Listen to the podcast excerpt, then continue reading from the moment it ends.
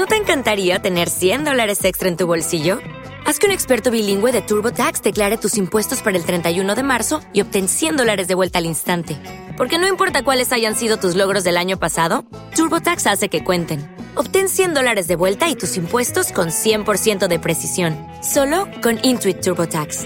Debes declarar para el 31 de marzo. Crédito solo aplicable al costo de la presentación federal con TurboTax Full Service. Oferta sujeta a cambios o cancelación en cualquier momento. Eh, hay un aforismo que se nos pasó en su momento, yo creo que fue por error, eh, me refiero porque vamos siguiéndolos un poco en orden alfabético, que es el concepto de mundanidad. ¿eh? Concepto de mundanidad. Bueno, obviamente todos sabemos, ¿no? Lo que lo que es lo que, el mundo, la mundanidad es entendido el mundo no como eh, vio Dios que era bueno, no, sino la mundanidad es en el sentido como enemigo del alma, ¿no? Tres enemigos hay, mundo, demonio y carne. El concepto de mundanidad no, no es el sentido del mundo bueno creado por Dios, sino un mundo en el que de alguna manera reina, ¿no? reina el maligno y los valores contrarios a, a Jesucristo y por lo tanto frente al cual tenemos que tener ¿no? Pues un sentido crítico. O sea, un cristiano es o de Cristo o del mundo. A ver, tienes que hacer una opción o de Cristo o del mundo. De ahí se tiene que llevar un sentido crítico fuerte. Sin duda Chesterton lo tenía. ¿eh? Por ejemplo, una frase suya es la siguiente. El mundo está cabeza abajo. Todos andamos cabeza abajo. Somos todos unas moscas pegadas al techo y solo por un verdadero y hermoso milagro no nos caemos. Él pone esa, ¿eh?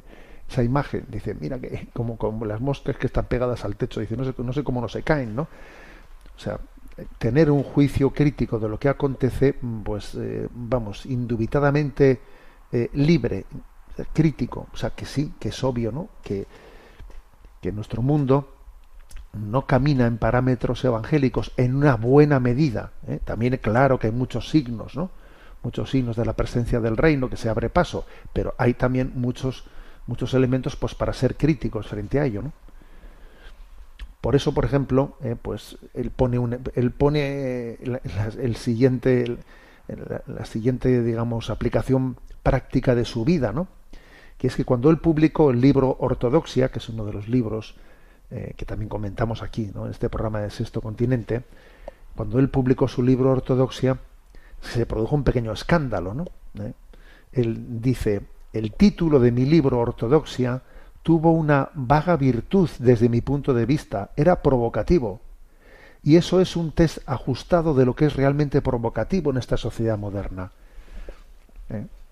Digamos que en la sociedad moderna la palabra ortodoxia es provocativa hablar de la ortodoxia en el sentido positivo, que obviamente es, es que la ortodoxia es el sentido positivo, ¿no? O sea, parece que, que, la heterodoxia, la heterodoxia es, digamos, el, el marco, ¿eh? el marco, hay que romper con nuestra tradición, romper con ella, ¿no? Entonces, claro, él dice, es increíble ver cómo la palabra ortodoxia resulta provocativa, ¿eh? contracultural. Bueno, ¿cuáles son los resortes de esa mundanidad. Bueno, pues aquí él, yo creo que he elegido algunas citas suyas que resumen en tres, ¿no? Resortes de la mundanidad. El primero, la tentación hedonista, ¿eh? la tentación hedonista, en la que siempre eh, se, nos, se nos plantea como lo cómodo, lo placentero, el mínimo esfuerzo, la búsqueda del placer. ¿eh? Una cita de Chesterton es la siguiente. Hay un centímetro de diferencia entre una habitación de alfombras mullidas y almohadas y cojines y una celda acolchada. A ver, que casi es lo mismo, tú no te das cuenta. ¿eh? Hay un centímetro de diferencia entre, fíjate qué lugar tan cómodo, que, que, que todos son lujos, todo no sé qué, y tener una celda acolchada. Es que no te das cuenta de que en el fondo estás siendo esclavo no te das cuenta de que te están atrapando por el camino de, del placer, del lujo, del materialismo. En el fondo eh, estás en una cárcel, en una cárcel. Sí, sí, llena de lujos, de aire acondicionado, todo tipo de comodidades. Sí, sí, sí, pero en una cárcel. Hay un centímetro de diferencia, dice, entre ese hotel lujoso y una celda acolchada. El segundo resorte, el primero es por lo tanto la tentación hedonista, ¿no? El segundo resorte, podríamos decir que es el odiernismo, ¿eh? el odiernismo ¿eh? que rinde culto al hoy, ¿eh? al odie, al, al hoy, ¿no? hay que ser actual, hay que ser actual, ¿no? Hay que ser moderno, ¿no? El odiernismo. Entonces dice Chesterton, uno de los más simples y, y tontos errores del mundo moderno es conectar la palabra viejo con la palabra rancio o con la palabra tedioso. O sea, es decir, el hacernos, el que nos resulte antipático lo que, ¿eh? pues lo que no sea nuevo. ¿eh? Todo aquello que no sea nuevo nos resulte antipático. Algo que es viejo, algo que forma parte de nuestra tradición, ya nos resulta antipático, es rancio, es tedioso. Ese gol nos lo han metido, nos lo han metido de que del culto al odiernismo, del culto tiene que ser lo último, tiene que ser lo último siempre, lo último es lo bueno. Pues lo último es lo bueno o no, o no.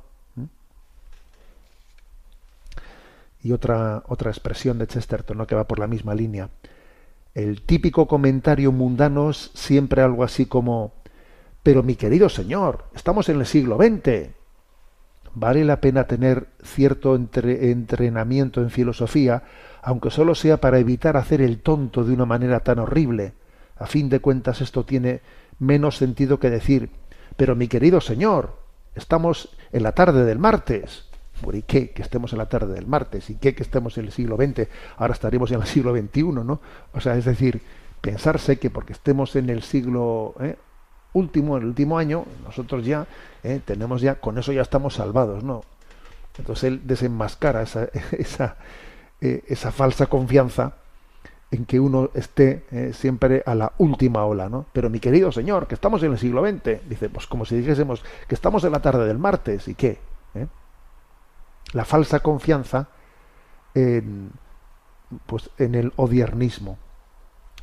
Y tercer resorte de la mundanidad, uno ha dicho la tentación hedonista, otro ha dicho la del odiernismo, y la tercera, el que seamos enemigos, enemigos de la fidelidad, ¿eh? de la perseverancia, de la, de la constancia, enemigos de ella, ¿no?